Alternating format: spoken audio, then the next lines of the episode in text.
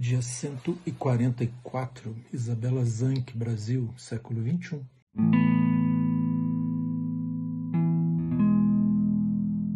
Cinza. A violenta paixão abre as asas de árvores sobre o rio. Vagas que sobem quais vagas do oceano, torturas plangentes do vento. Amada.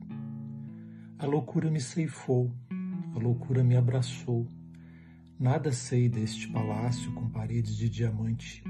O vento me carrega e eu vou.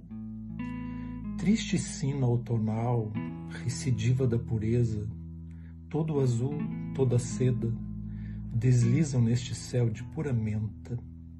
Aqui, amado, a voz sibilina de Deus arde em minha alma.